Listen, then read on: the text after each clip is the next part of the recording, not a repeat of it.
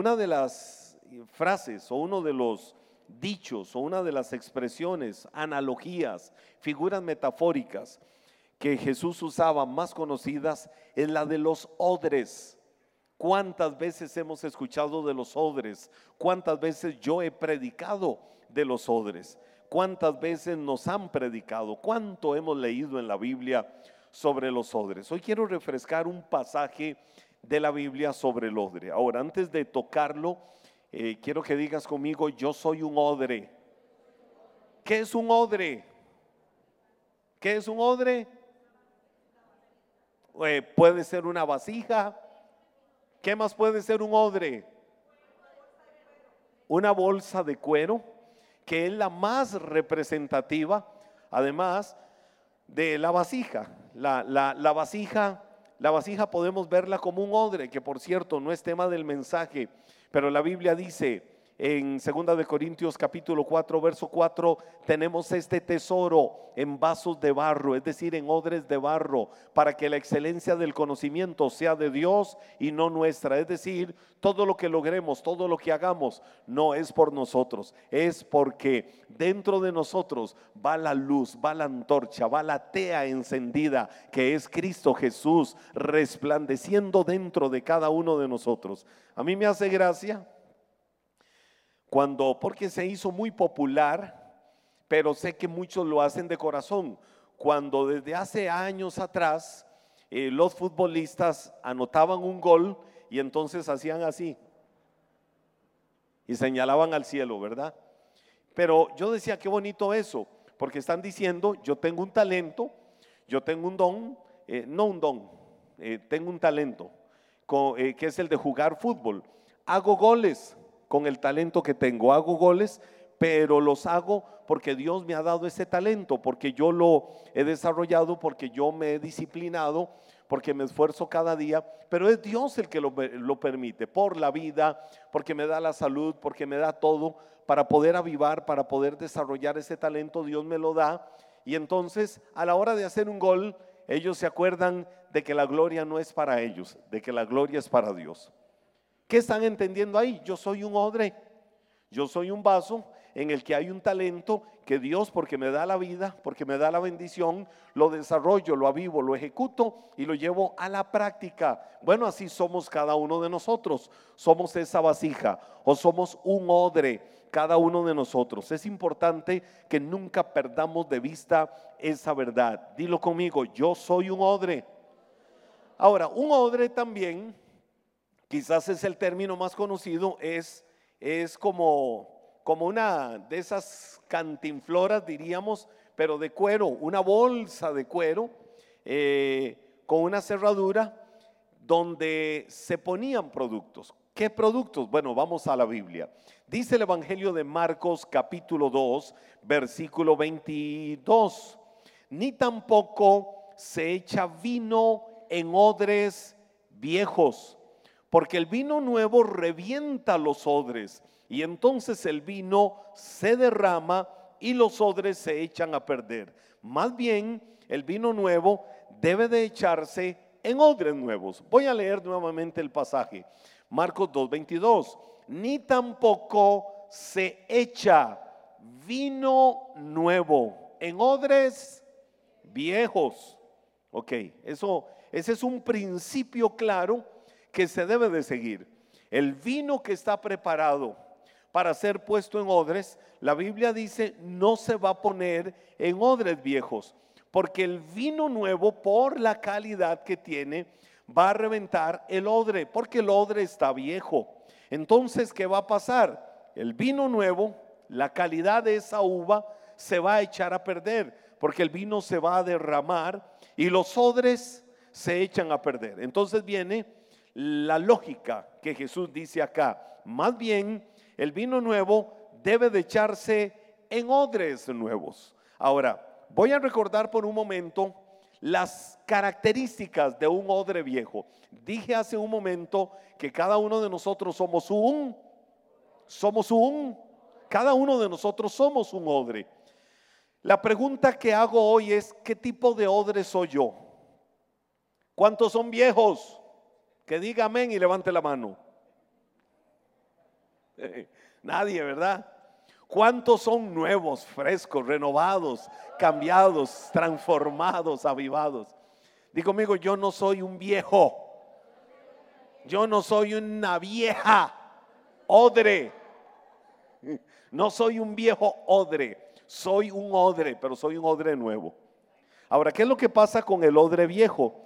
El odre viejo es anticuado. El odre viejo pues ha envejecido. No tiene mayor utilidad. No son aptos para resistir el uso dinámico y exigente que da el vino nuevo. Entonces, no es el mejor lugar, no es el mejor recipiente para poder depositar un vino nuevo. No garantiza el odre por estar viejo, por estar deteriorado, por estar dañado, no va a garantizar la preservación del vino, ya que en el proceso de fermentación, que esto es muy importante en la uva, en el proceso de fermentación, el vino, ¿qué es lo que hace? El vino empieza a inflar el odre. Cuando ponen el vino nuevo en el odre viejo, empieza el proceso de la fermentación. Entonces el vino empieza a inflar, inflar, inflar, inflar el odre, el odre. Pero ¿qué pasa por ser un odre viejo? ¿Qué pasa por ser un cuero viejo? Al empezar a inflarlo, él se va a estirar y por estirarse, entonces se rompe. Eh, y, pero sucede algo antes de que se rompa. Muchas veces ese odre se empieza a volver rígido, se empieza a poner eh, eh, endurecido por el vino que está adentro en un proceso natural de fermentación. Entonces, al ponerse rígido, al no ser nada elástico, al ponerse endurecido, él va perdiendo la elasticidad, lo que hace que ya llega el momento en que se revienta fácilmente. Eso es lo que le sucede al odre viejo. Ahí es donde se revienta fácilmente y echa a perder el vino. Ah, para mí, el odre viejo es muy representativo de lo que es tradicional, lo que es en nosotros la costumbre, lo que es en nosotros lo rutinario, lo que no traspasa los límites. Cuando nosotros estamos muy acostumbrados a algo, cuando nosotros estamos viviendo muy enfocados en una rutina, entonces no rompemos límites, estamos en un status quo, estamos ahí detenidos. ¿Por qué detenidos? Porque hago en la vida siempre lo mismo. Yo, eh, mire, le, cuento rápidamente. Eh, toda mi vida he tenido una lucha y, yo a veces analizo el contexto de mi familia, sobre todo por el lado de los monjes. Fuimos muy enseñados y no, la verdad es que no voy a ser injusto. Tuve un papá, tuve un padre, mi papá se fue a la presencia del Señor hace seis años. Don Carlos Zúñiga se nos fue hace seis años a la presencia del Señor. Y mi papá toda su vida fue un hombre trabajador, incansable fue un trabajador permanente. Y mi papá era muy detallista para, para su trabajo, para todo. Él era curioso, él era detallista, él era delicado. Dios libre mi papá encontrara que algo había sido hecho con mediocridad en su campo vocacional, porque eso lo molestaba. A mi papá le gustaba que todo fuera casi perfecto en, en las cosas que él hacía en su trabajo. Y por eso tenía muy buena fama. Eh, en todo lo que tenía que ver con carrocerías y pintura automotriz y todo esto.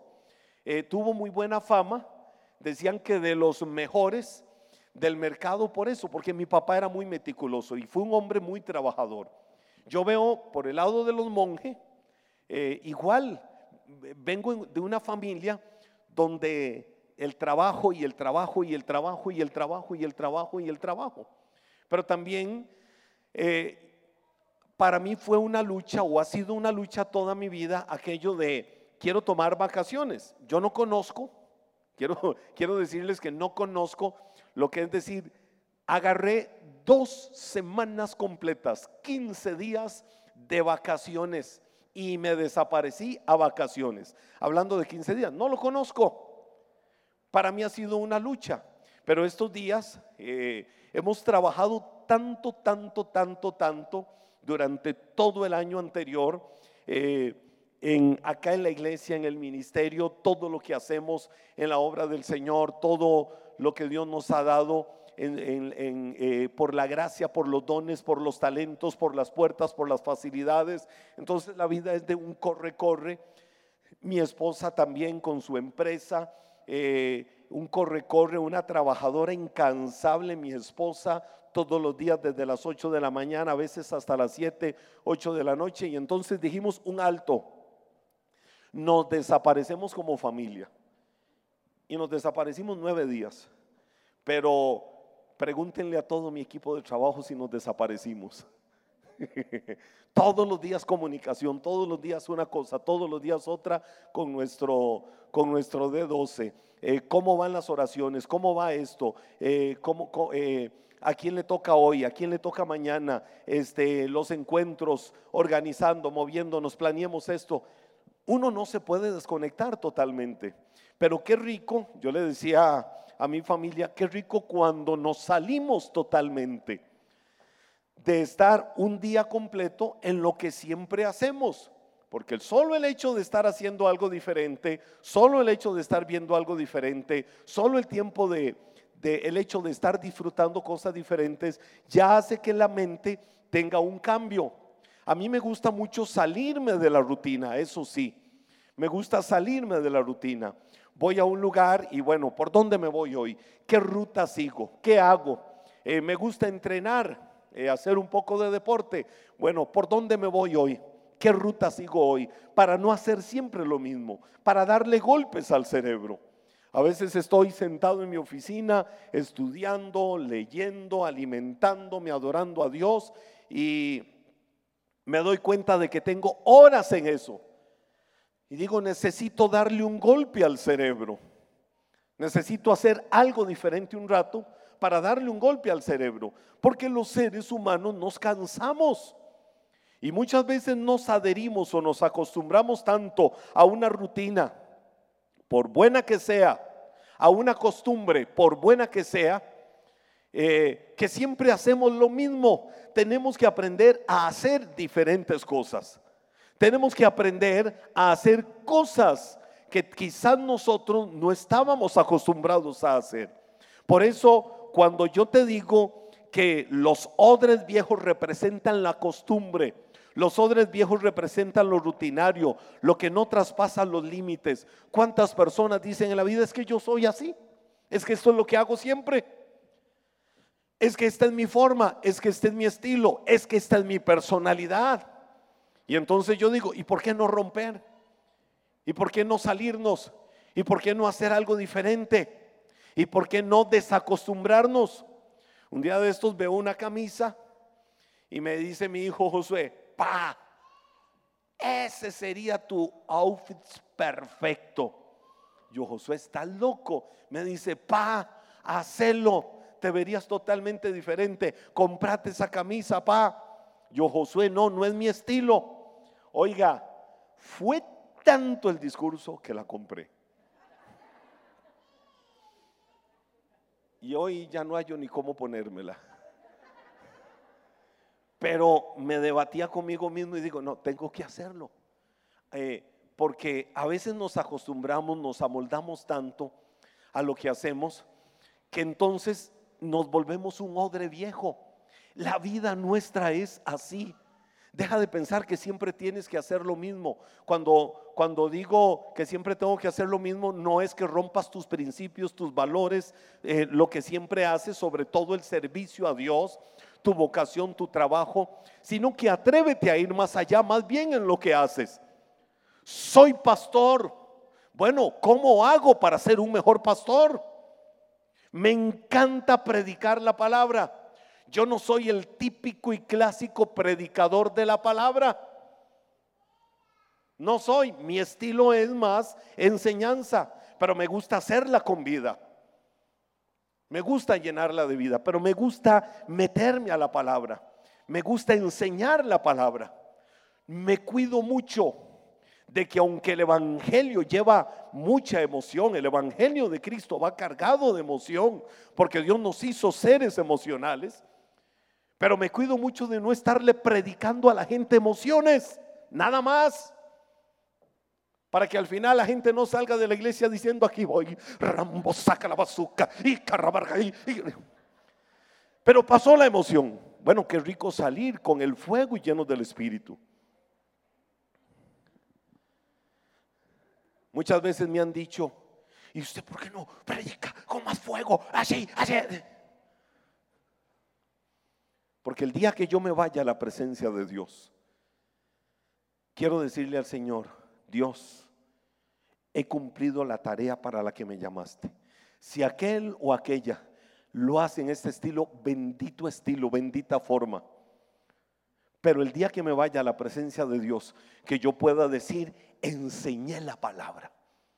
Si alguien la tomó, la tomó. Si alguien no la tomó, no la tomó.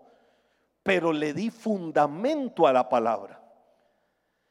Para mí es fundamental enseñar la palabra y que eso vaya cargado. Tal vez nadie lo nota o pocos lo notan, pero para mí es fundamental que no vaya solo cargada de aplicación, de emoción, sino que lleve fundamento teológico, sino que lleve fundamento hermenéutico, fundamento exegético, que no fue una ocurrencia para cargar a la gente de emoción, sino más bien que lleve fundamento sólido que el día que me vaya entonces a la presencia de Dios pueda decir antes de irme, Señor, te voy a adorar y te voy a cantar por todos los años que me permitiste y empezar a decir, aleluya, y al otro lado decir, ya, porque enseñé la palabra. Pero tengo un reto en mi vida.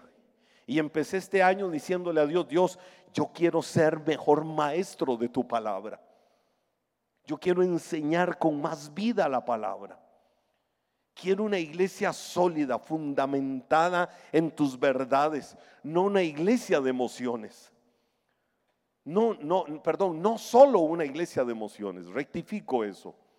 No solo una iglesia de emociones, y enseñar la palabra y ser muchísimo mejor. Quiero ser mejor en todas las áreas de mi vida. ¿Qué significa eso? Que no quiero ser un odre viejo, que quiero romper límites, que quiero romper costumbres, que quiero romper muchas cosas. ¿Qué es lo que haces en la vida? ¿A qué te dedicas en la vida? ¿Cuáles son los dones que Dios te ha dado? ¿Cuáles son las facilidades que tienes? ¿Cuáles son los talentos que tienes? Sabes hacer cajetas, las más ricas del barrio. ¿Y quién sabe? Nadie.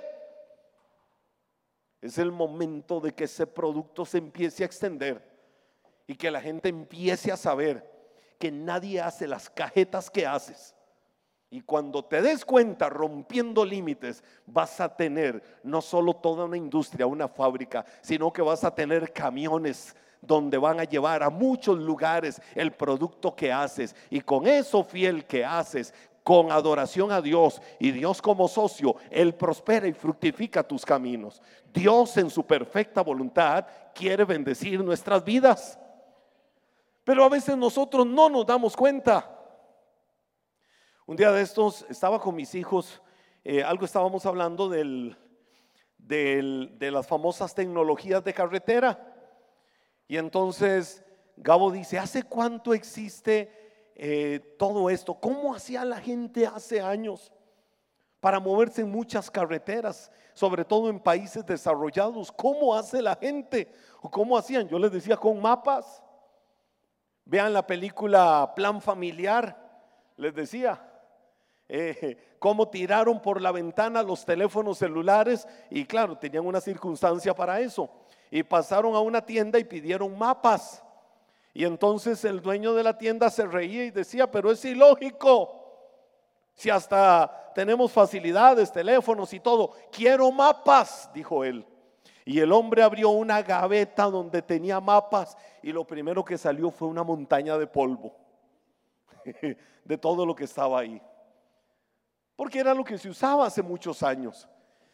Y entonces hablábamos de eso y entonces empezamos a googlear e investigar y resulta que, por ejemplo, el GPS, no, el GPS no, el Waze existe como desde el año 2004. Y yo les decía, ¿saben que el Waze lo inventaron israelitas, lo inventaron judíos? Y ellos me decían, ¿en serio, pa? Les digo, sí. Es más, mucho, la mayoría de toda la tecnología que hoy existe, la, la inventaron los judíos.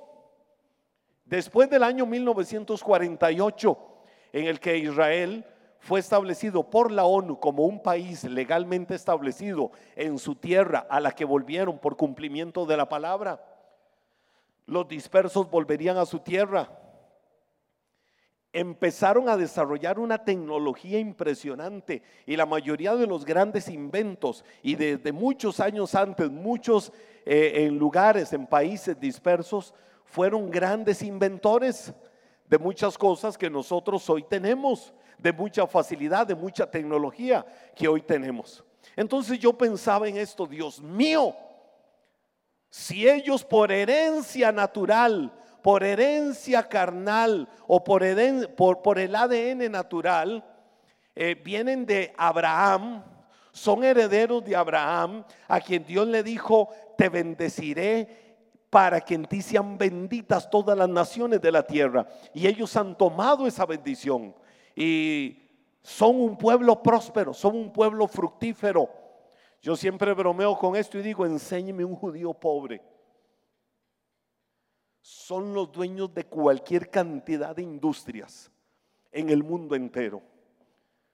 Porque han usado la creatividad para prosperar, para fructificar. Entonces viene mi batalla y digo, hey, hey, hey, hey, pero la Biblia me dice a mí en el Nuevo Testamento, en el libro de Romanos, que yo soy el olivo injertado, que yo soy heredero de las promesas, que yo soy heredero de las bendiciones de Dios sobre Abraham. ¿Qué estamos haciendo los cristianos dormidos cuando hoy somos por la sangre de Cristo los verdaderos, genuinos herederos de las promesas de Dios? Estamos dormidos viviendo en la mentalidad de pobrecitico yo.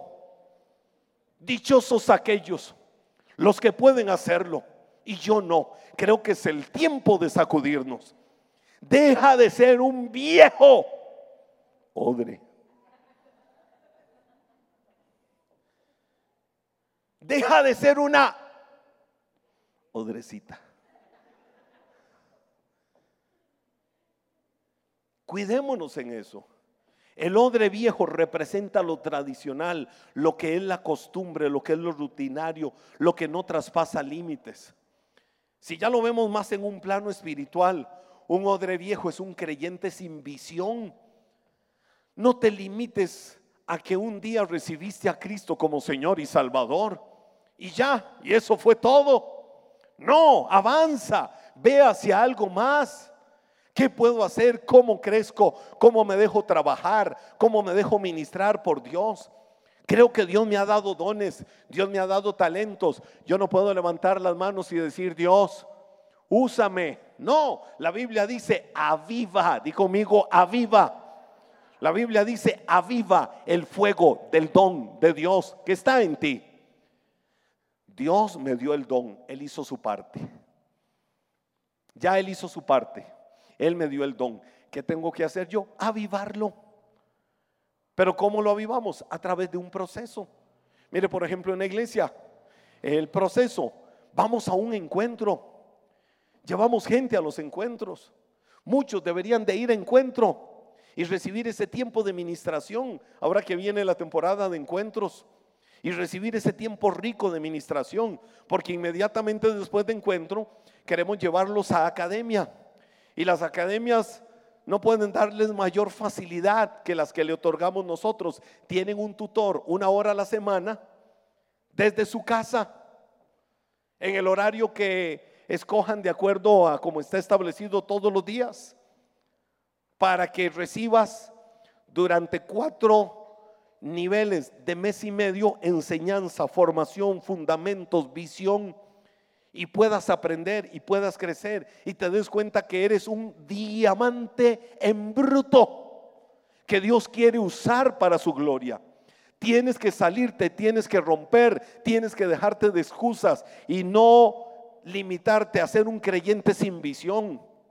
Este año tiene que ser tu año de cambio. Este año tiene que ser un año de transformación para cosas grandes. Desacostúmbrate. Desacostumbrarme de qué? A hacer siempre lo mismo. Hay gente que incluso es temerosa de hacer algo nuevo. Mire, todo lo que no conocemos genera temor. Genera temor dar un paso hacia algo que no conozco. Pero si eso que no conoces y tienes que dar un paso, pero tienes miedo, aún así es bueno para tu vida, tienes que atreverte. Solo atreviéndote a dar un paso vas a poder lograr lo que nunca antes habías logrado. Y si avanzas hacia lo que nunca antes habías hecho, vas a ver en tu vida lo que nunca antes habías visto. Porque Dios tiene en sus manos bendecirte, prosperarte y fructificarte en todos tus caminos, pero requiere mi esfuerzo, mi dedicación, mi disciplina, mi entrega, mi sacrificio y dar lo mejor de mí. El odre viejo es para mí la literal encarnación de un creyente religioso. El creyente que prefiere el legalismo estático el creyente que prefiere lo rutinario, lo tradicional. No, tenemos que romper. Tenemos que ir siempre a lo nuevo, a lo fresco, a la revelación dinámica de Dios para nuestras vidas.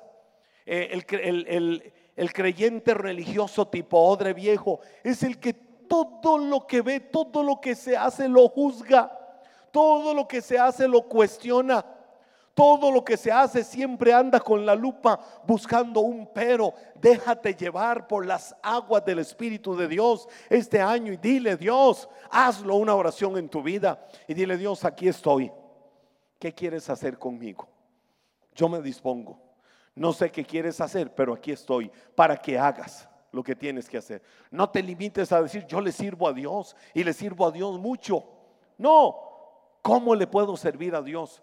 Siendo cada día mejor en calidad, siendo cada día mejor en excelencia. El odre viejo es lo que nosotros no debemos de ser y debemos de romperlo, porque el vino nuevo, el vino fresco del Espíritu Santo de este año para tu vida se suelta, se desata y tiene que tener un odre nuevo preparado para cosas grandes. El vino nuevo del Espíritu de Dios Necesita que nosotros seamos ese odre nuevo diciéndole Dios, aquí estoy como un odre renovado. Ya no seré ese viejo, añejo, espiritualmente hablando.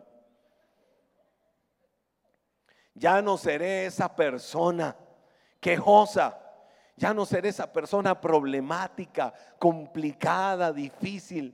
Ya no seré esa persona que ve peros en todo. Ya no seré esa persona que quiere casi como que, que, le, que Dios le aplauda lo que hace para su gloria. No, voy a ser un odre dispuesto y decirle, Señor, aquí estoy. Yo le he dicho a Dios, Dios, esa es mi oración permanente. Hay dos cosas que son una oración permanente en mi vida. Una, Dios, a mí nada me puede robar la motivación. Porque muchas veces en mi humanidad, por circunstancias o situaciones, uno tiende a desanimarse. ¿Verdad que sí? Pero hay algo que para mí siempre ha pesado y nunca lo he dejado de practicar como una oración. La gratitud porque por encima de todo lo humano, un día Él me vio con ojos de amor y de misericordia. Y desde una cruz con el dolor más impresionante, derramando su sangre gota a gota, me estaba diciendo, te amo. Y esto lo hago porque un día te voy a usar para mi gloria. Un día te voy a usar con un propósito maravilloso. Y vas a llevar mi luz, y vas a llevar mi gloria, y vas a llevar bendición. Entonces, mi motivación más grande y más fuerte siempre es, me motiven o no me motiven, me alaben o no me alaben, me den o no me den, soy feliz y vivo lleno de gozo y de gratitud, porque Él me amó. Alguien puede decirme, lo odio. Alguien puede decirme, usted me cae mal. Alguien puede decirme cosas feas, que nada superará esos ojos de amor y de misericordia. que me estaban viendo desde una cruz para decirme te amo con amor eterno. Preciosa niña de mis ojos, porque con cuerdas de amor, con lazos de ternura, te atraigo hacia mí, instrumento en mis manos, con un propósito maravilloso para tu existencia en esta vida. Eso lo tienes que tener siempre presente en tu vida.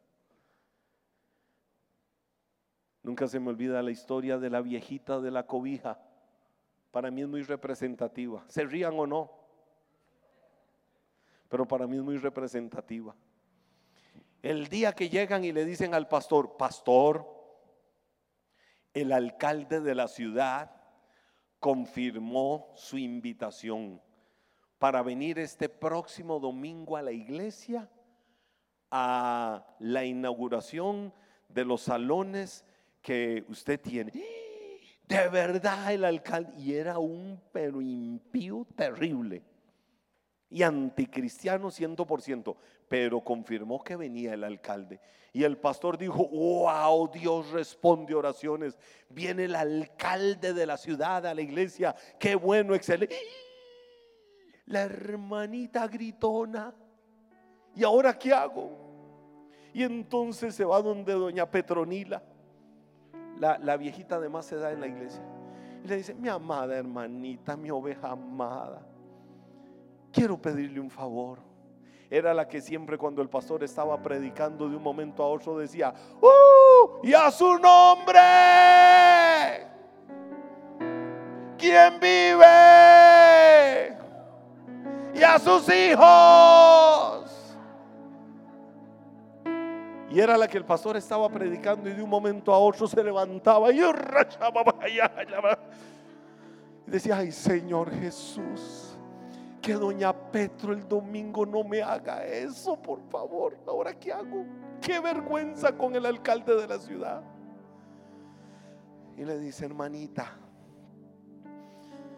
quiero hablar con usted. Sí, mi querido pastor, dígame, ¿usted tiene alguna necesidad? Pues pastor, mire, yo vengo orando hace tiempos a Dios, porque con estos inviernos tan fuertes que hay, estos fríos tan terribles.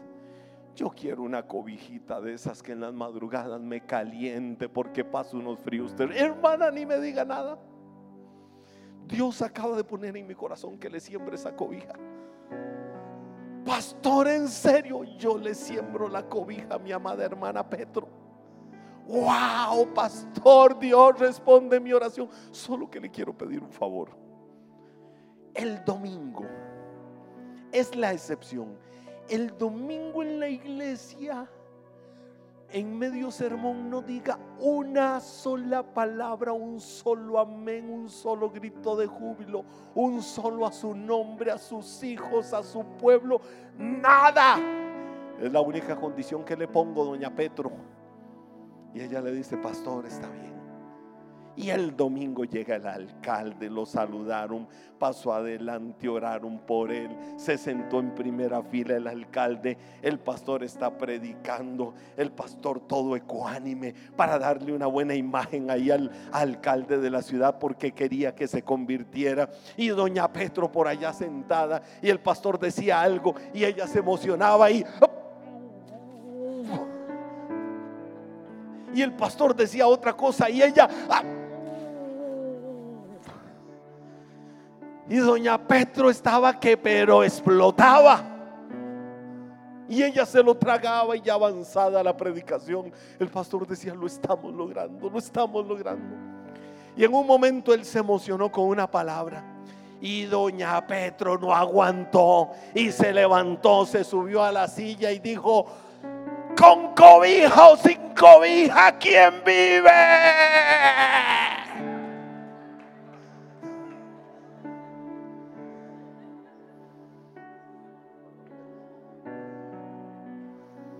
¿Por qué les conté la historia de Doña Petro? Pónganse de pie. Ya ni me acuerdo.